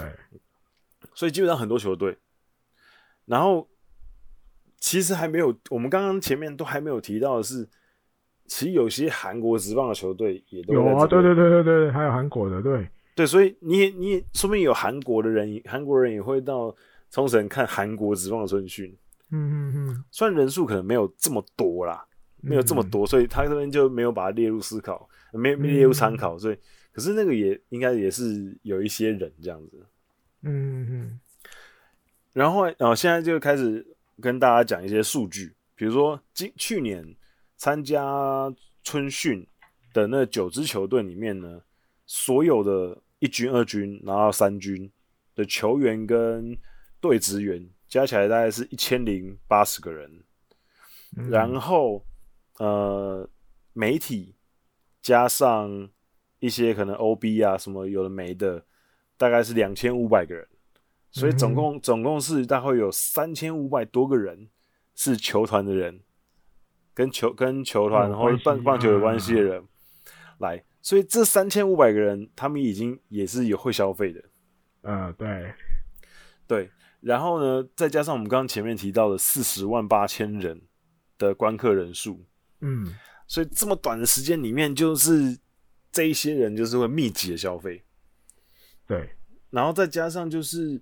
这几年下来，除了刚刚我们上面提前面提到的韩国的职业球队也会到冲绳春训，所以、嗯呃韩国的球迷呢也会到这边来观战，也会来这边消费之外，还有就是台湾人嘛。比如说这几年哦对很多、很多人会因为为了看杨代刚啊，或者看王柏荣啊，看一些台湾选手，所以去冲绳。那、嗯这也是一种，也算是境外的游客嘛。对，境外，对，然后呢，这全部加起来，他们后面呢，就是如何去算他们这个经济效果的一个算法，就是嗯哼他们有分为三个阶段，就是你们的呃直接的收益，比如说像像住宿费啊，像呃餐饮费啊，然后像呃交通费啊这些东西都算是直接的付到冲绳人的手上，因为比如说这个饭店是这个饭店是冲绳的饭店，所以你在那边饭店消费，所以自然那个钱就是百分之百是冲绳这边赚到的。啊，自己，对，然后嗯饮食那边的话呢，当然也是你去餐厅吃饭，那你付钱给他，所以他也是百分之百的收到他的口袋里面，所以这算是他直接收到的钱。那这这种一次性的，就是直接的啦，嗯直接的效果直的嗯接钱，的，嗯哼，对，直接效果的钱，大概是占了八十二亿日币，哦，是直接赚到钱。就刚刚说一四一，哦，超过一半，对，然后间接的呢，就是间接的，就是一些、呃他们那些产业的原物料，或者是一些 service 的提供的一些东西，啊、比如说你，比如我说你出货餐给他们，对，对比如说或者你的你的饭店可能需要一些食材啊，嗯餐厅需餐厅可能需要一些些食材什么嗯农东西夫，啊什么的，对，对对对，一种些菜养对养对一些对一些猪间接的。啊哈哈哈哈，间接的一些旁边的一些产业，嗯这些产业呢，大概是有得到三十七亿哼，的哦收入，也很多，然后再就是二次间接的效果，嗯哼就是刚刚前面提到，比如说饭店或是餐厅，他们因为这一个月，所以他们业绩大好，啊哈，所以他们可能收入有一些增加，发奖金，会有一些对啊可能有一些奖金。啊那他哈，们拿到奖金之后呢，他们就很爽，然后他们就会去消费，嗯哼，所以他们再去消费，那这个也算是这个整个效果。经济效益，经济效益之一对啊对，所以这总共加起来呢，就是一百四十一亿三千一啊哈百。这三块3100万一对四一，哦，对，那就是嗯非常的、非常的高啊，对啊，难怪，对，非常的对高。，难怪新球场一定要建起来，对啊，因为你看，你看那个这个是走了千真的就千亏拜了，托，对啊千拜托万拜托的都要，对啊，如果因为那时候本来就有传日本队要走了嘛，嗯，对，你再不改善球场，就就去我我找换别的地方，嘿，甚至那时候不去是就美国说就也去全部都了去美国，嘿啊，哇，对，对，就是，可是当然就是因为这几年一嗯直就是观客人数一直增加，然后当然他们嗯的收入也一直创新高了，因为、呃我们拿以前的以前的数字来跟大家讲好了，嗯两二零零三年的时候，嗯哼，二零零三有点对十几对年，那一年的时候，整个冲绳春训的收益一整个月是三十二亿日币，啊哈，那个时候三十二，对，三十而已，就是跟现在 比起来，对啊就是四分、倍欸三四四分四分之一而已。呃，然后一直其实就是一直稳定的，大概稳定的增加，稳定的增加，稳定的增加，嗯哼一直到呃二零一六年是第一、嗯第一次突破一百亿，哦，嗯哼然后这几年就一直冲高，今年是有史去年呐、啊去年去是年有史以来最嗯高的，最高，嗯可是我估计今年会下降。哼，应该今年会因下降啊，是啊，因对，为那因个啊， 嗯因因为因为肺炎的关系，我觉得应该是对，因为说真的，呃，我觉得好像人真的有有有少没一那些么，对，真的有少一些，对，因为大家还是会怕吧，对吧？嗯哼嗯日本火腿回来了，没有对啊拉高， 我看日本火腿就是第一天人还蛮多的，嗯哼。可后来就嗯，还好我觉得对我觉得好像在可以在可以接受的范围之内，我看转播还好，对，就是还好，就是还可以接受的范围之内这样子，除了那天阪神来名护比赛，对，那其他天就人观众席有比较多人，可其他只要练球日，我看那个转播就还好。对还好，其实，嗯嗯，就所以其实就是跟大家分享一下这个这个大概的，因为里面有牵扯到很多就是比较商业的东西，嗯嗯那嗯，讲讲出来就有点太深了。不过我就是想要跟大家分享一下这些数据，就是这一真个的月对冲绳真的很重要，哦然后对，所以就是前刚好前阵子又有就是每一年其实有点像是炒冷饭，就嗯每每一年都有人提出来说，为什么台湾不也好好弄个春训基地，吸引日韩的球队来呢？那这个其实就是一个大灾问，就是 我们到底能够做些什么？来还是会韩国会来啊，可是最韩主国要会，比如二军的那种可是重点就是他们那个弄得更就。好了、欸可是就是他们那个带来的经济效益是非常有限的。比较小，对啊，嗯，对，所以其实我觉得最主要就是应该要从台湾自己本土的职棒球队开始做起吧，因为台、嗯台湾的职棒球队就比较没有那种春训是一个祭典的一个那种感觉啊，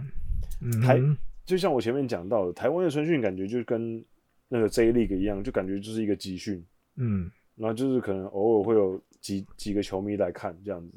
所以我觉得嗯可能你如果要把这个氛围做起来的话，应该首当其冲就是自己我们本土中华职棒的球队就开始要经营春训这个东西。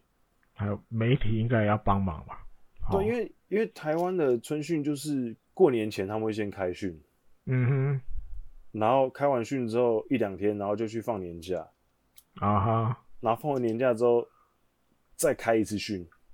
就是再开、啊再开始，放假回来了，对，嗯就是就感觉好像比较没有连贯的感觉。嗯，所以我觉得那如果不如果要这样的话，那不如是不是就干脆过年后再直接一起开训就好了？嗯对，然后还有就是可哼，能每年初几的感觉是，对，就而且感觉好像就是每一年可以好好的思考一下春训要怎么可以吸引球迷去，比如说想一些活动啊，或者是。不过我觉得这可能是后面的事情，我觉得场地可能要先搞定，所以我们的春训场地，对啊，嗯，对，就是好好的给球员一个比较好的春训的激励，然后有让他们有好的环境可以练习，然后再可以开始发想说，哦，我们要怎样可以吸引球迷也可以来，嗯，对，那这样子对促进观光也很有帮助啊。嗯，对啊，对，我相球信，迷然后球迷想要去看春训，希望可以好好的那个，呃，一步一步来，然后但不见得能马上就有效果出来。可对啊是这一块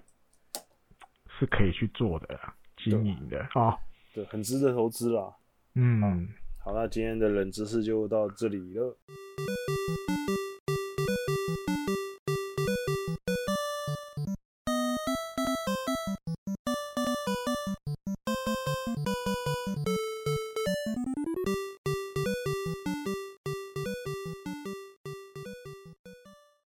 好，那我的这一趴嘴一波，我们来聊聊，应该今年也会蛮多人很关心，嗯，对，或者是讨论度很高的话题好了，好不好？嗯，然后刚好我们有这个滚阳刚从最前线回来的，嗯，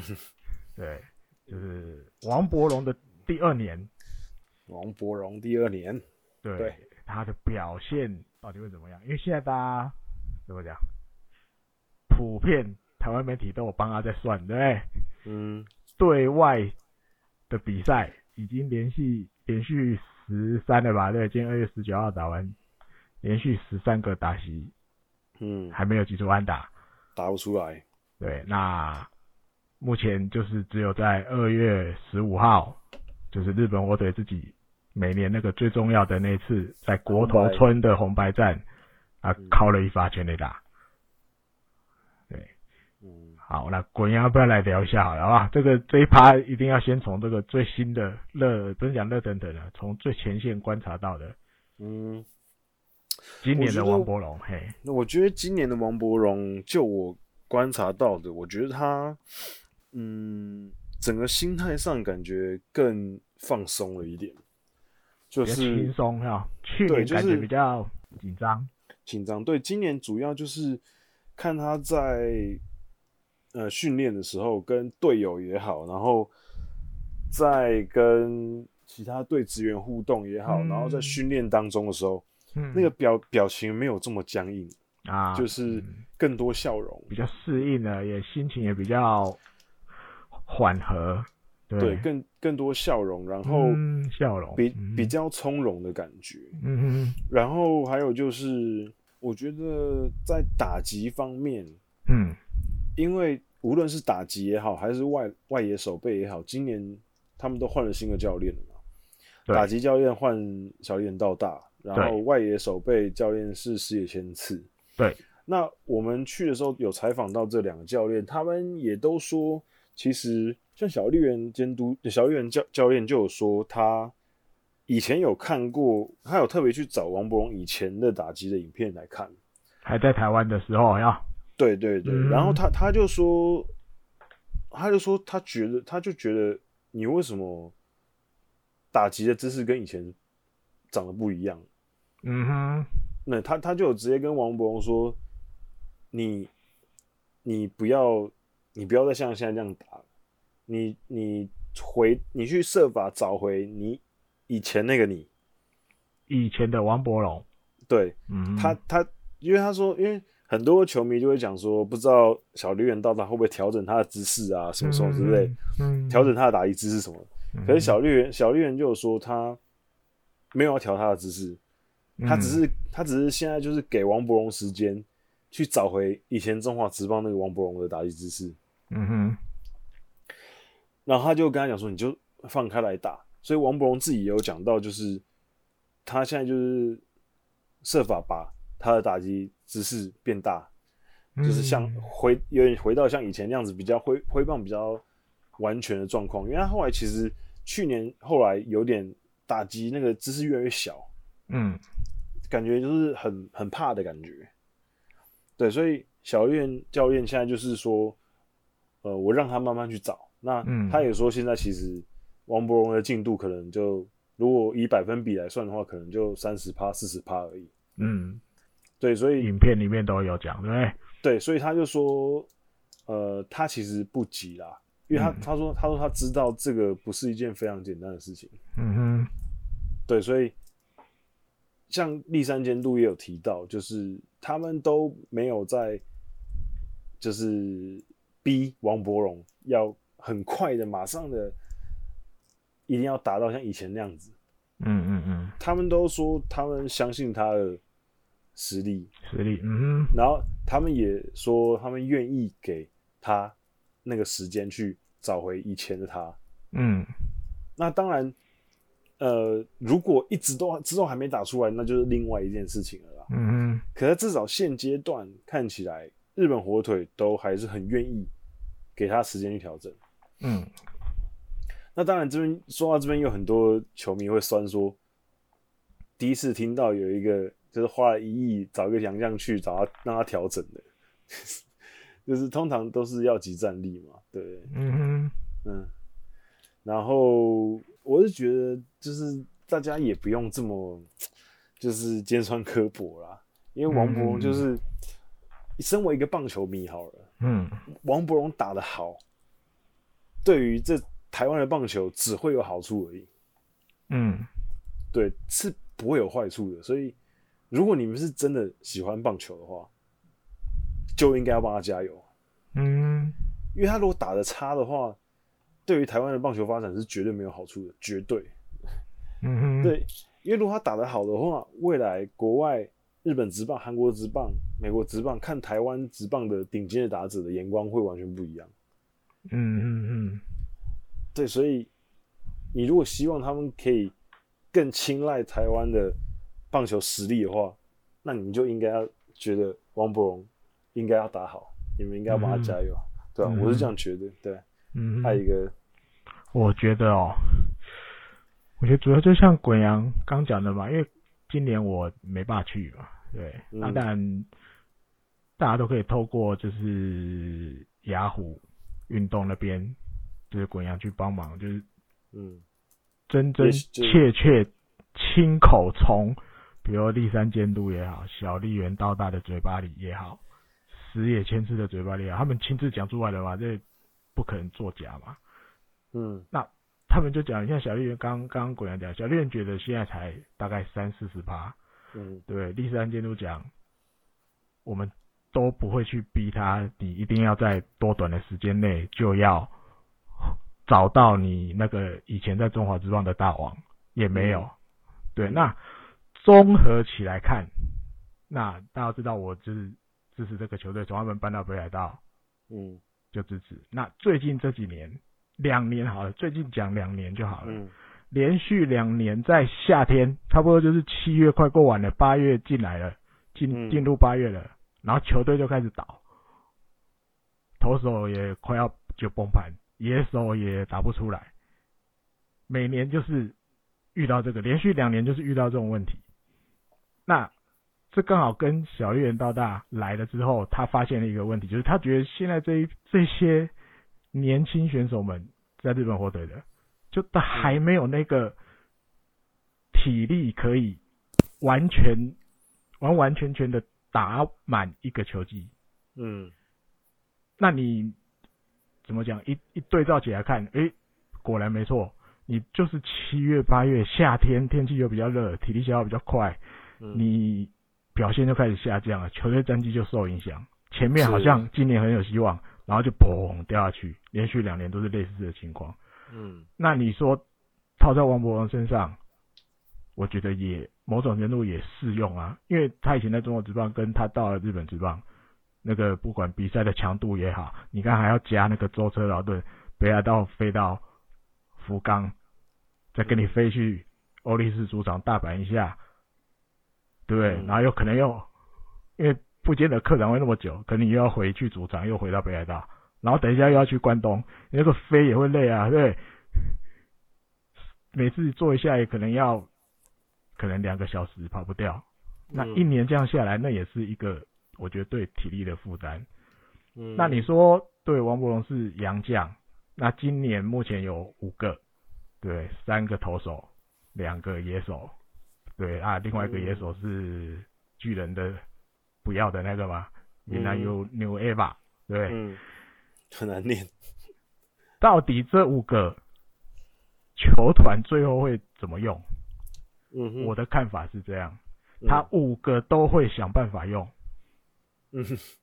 看怎么怎么轮子，就是另外一点就是他也他也要去顾到整个球队的怎么讲，就是一个月一个月一个月过去，可能投手这边或是打者这边的状况。如果球季开始打了之后啊，我的打者是比较需要多一点人的，他可能就会割割爱一个投手。那一般我自己觉得比较容易被割爱的是那个罗德里奎兹，嗯，对，因为你目前看来，马丁尼兹跟了另外一个那个新的洋将，两感个觉好大像概都比是较好一定是先发轮值其中一员跑不掉了。嗯嗯，那可能会比较会被割爱的，应该一开始会是罗德里奎兹，因为打击日本我得一定想要今年会有一点点比以前不一样。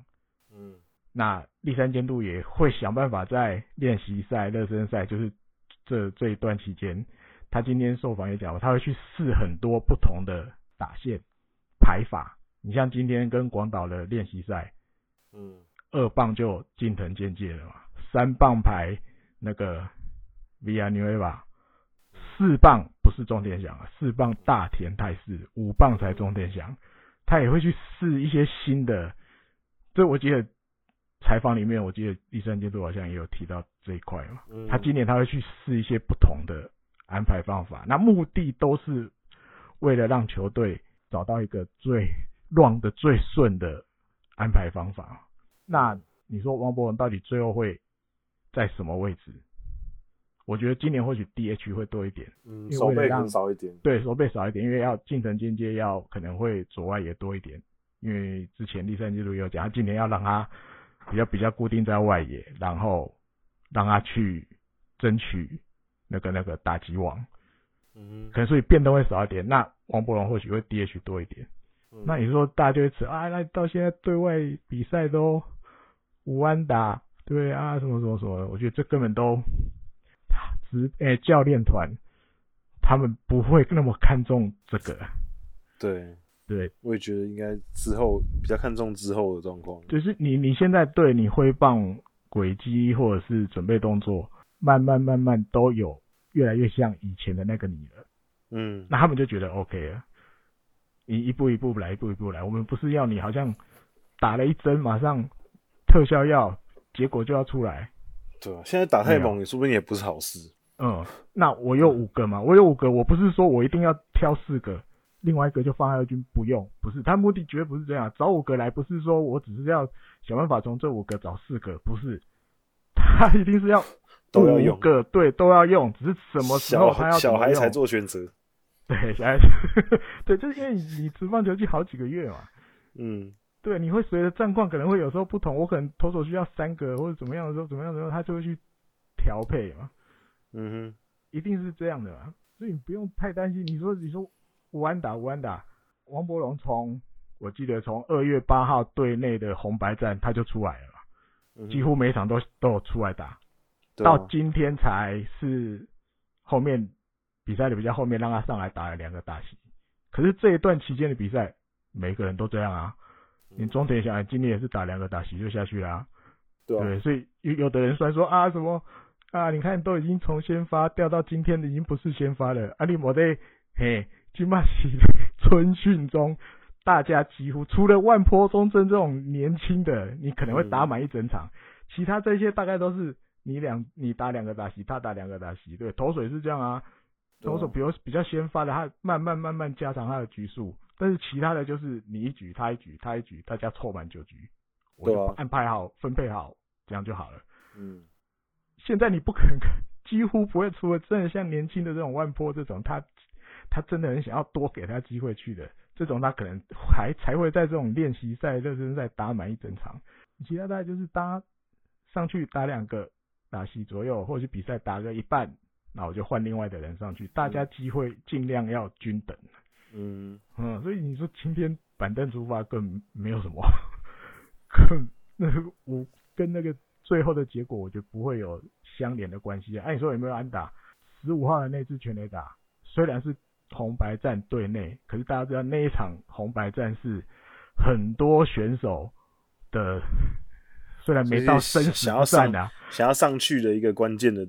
关键的一对个那一场比赛，赛其实有一点残酷，它有点就是你要踩着队友的背往上爬。嗯，的感觉。那每年的这一场在国头村的红白，啊嗯所以其就算是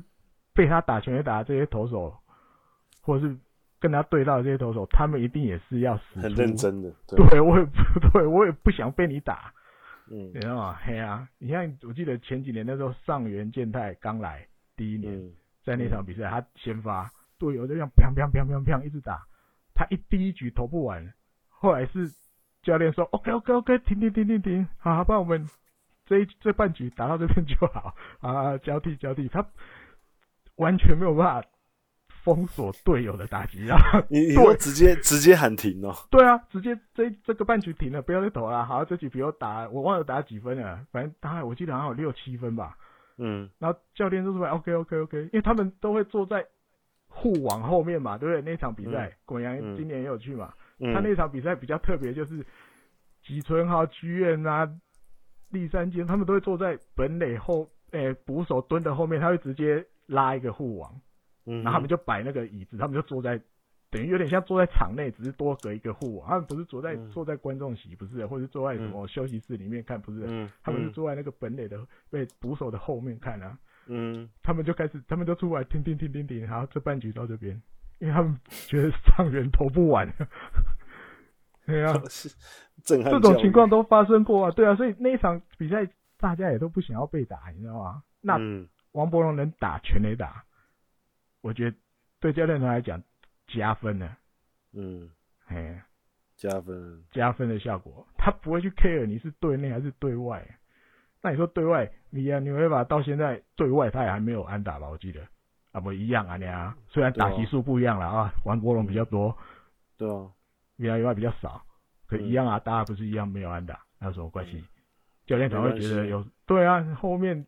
他们看的怎么可能只有热身赛、练习嗯赛？哎呀、没有看不是看这样子而已啊，对啊，万一好啊，这两个真的都打不出来，三垒可能有横尾啊，对不对？对啊，哎呀、那 DH 他可能比如说，哦、松本刚会不会得到机会，对不对？嗯，嗯或者是缓税万坡中正，对，人家今天他靠了一支二雷安打右外野，哎呦大加分，第三一定大加分，会不会真的就开幕一军？对，就是其一定会有其他选手，他会想办法再补上这个缺嘛。那你说什么啊？谁是薪水小偷？什么什么什么的，就就嗯没什么好，也什么没什么好偷不偷的了，对啊，没有什么好投不投啦啊，这个就是供需嘛，对不对？嗯日本火腿有需要这样的选手，他自然就会花钱把他签来，嗯对啊，你说签多签少这个，我觉得都没差，反正球团愿意付就 OK 啊。啊打不打得出来，有时候又不是怎么讲，这就很难去，你很难去看得出这样的选手到底打不打得出来。好，那你我举别队的例子，滚阳的横滨 DNA，对，Austin，Austin、Austin 最近嗨了吧？如果大家有有有比较注意一下春训的新闻，Austin 第一次上来打在巨人的主场，哎、不是巨人春训的那个纳巴那个第一个球嗯就砰就全垒打了。超强，对啊，同一场比赛后面又靠一支，对，对两支，单场就两发全垒打，然后好像今天傍晚的新闻，他说他这几天下来那个什么上垒率有哦还是什么到什么八成七八、哦，我我超如果高啊八成超一强八啊，上垒率八成一八，另外选超强球也 OK，所以目前大家普遍觉得这个洋将可以用了，应该哇，可这以个这只这只够的洞补得起来了。对那你觉得你你，但是结果呢？我的意思是结果呢还不知道啊，对吧、真正开打才知道啊，对啊，因为尤其在春训有时候会有这种啊，我是要看你会打什么球，什么球比较不会。那你说明像别人也在试探你啊，对对，我先丢这个角度让你试试看，哇，被靠全垒打，哦，那这个我以后就要小心一点。那你像 V R 你会吧？我有时候有，比如白天要上班，我用录的，我回家晚上来看，他在打击练习的时候，尤其春训一开始。嗯哼，为球投手的那一关，有没有？因为今年小笠原把它切成三关嘛，一关是一关是发球机发直球，一关是发球机发变化球，啊嗯，第另外一个是打击投手。嗯他在发球机发直球的那一关，嗯，他的球全部都是外角，都是外角，哦、因为刚好他一关一关刚好发球机发直球的那一关是比较靠一垒这边的嘛，嗯发曲球的那个是中间嘛，嗯打击投手是靠三垒这边嘛。嗯，他都一直发外角发外角，那你就看到米兰纽维法一直打，想办法要打右外野右外野右外野，嗯对啊，但是其他选手没有这样，其他选手在发球机发直球那一那一关的时候不是这样，只有他是这样，嗯，那想要克服他某些，对啊，啊，我的我的解读就是他自己也知道我接下来能不能在日本生存的下来，外角球关键，外角球，对外角球是可能是关键，嗯内角可能不怕，我一拉到可能就出去了嘛。对，像你嗯那时候他在巨人，他有一球我记得也是拉到直接打到那个墙壁上嘛， 全垒打嗯上面的墙壁上。对啊，被他猫到一球也是很远，但是一定他要克服的角度有嘛。那我的就可能就是外角，所以你看他在机器发的那一直球的那一关，他的球都是外角的、啊，那一定是有特别请那个发球机放球的那个人稍微调一下下嘛。我嗯的球尽量给我外角，那每个人都在为接下来的球季开始做准备啊。那现在这个时候的成绩，我觉得更不重要。大家对了，茶余饭后聊聊天，OK 啦，连十三帮他算一下，OK 啦。可是其实根本没有太大的 实质意义啊，你知道吗嗯哼。哎呀、我的看法是这样继，续继续加油啦，继续加油啊！对啊，因为你你其实看这些东西，有的很有趣的地方就是你你可以看到今年王伯龙整个，我觉得他的身形变得更快，至少比去年快。很壮哦，上半身对啊，你看撞国阳有撞到了现场看到他的，嗯对啊，还有采访的，对他那个感受，我从隔着电视上看，我都觉得，哇，他那个球衣一穿起来，那个挺的感觉跟去年不一样。 但有可能球衣做的 size 或许假设球衣做的 size 是一样的情况下，他今年那个体格真的跟去年不一样啊。对啊，你我觉得来观察这些东西其实比较有趣的。他一定有在休赛季的时候做了一些训练，他为了今年的球季要怎么样怎么样怎么样。那我们嗯接下来继续看他今年球季会有什么表现。嗯哼，而不是去说啊，你看啊，连十三对外五安打什么什么什么，嗯哼，看这个就有一点点看的比较短嘛，嗯，哎呀、就是加油吧，就帮他加油就好了，哎呀、嗯，对吧？而且我相信他应该会不错啦，相信，对，就好像果然有心情不一样啊、嗯今年比较轻松了，也比较熟悉啊，第二年在这边，对，对吧？总总是总是会慢慢适应的嘛。嗯，好啊，那今天的节目就到这里结束了。然后 OK，呢，嗯，呃，我们之后刚跟艾迪哥讨论一下，我们之后应该会有一个专属野球台姆利的一个社团。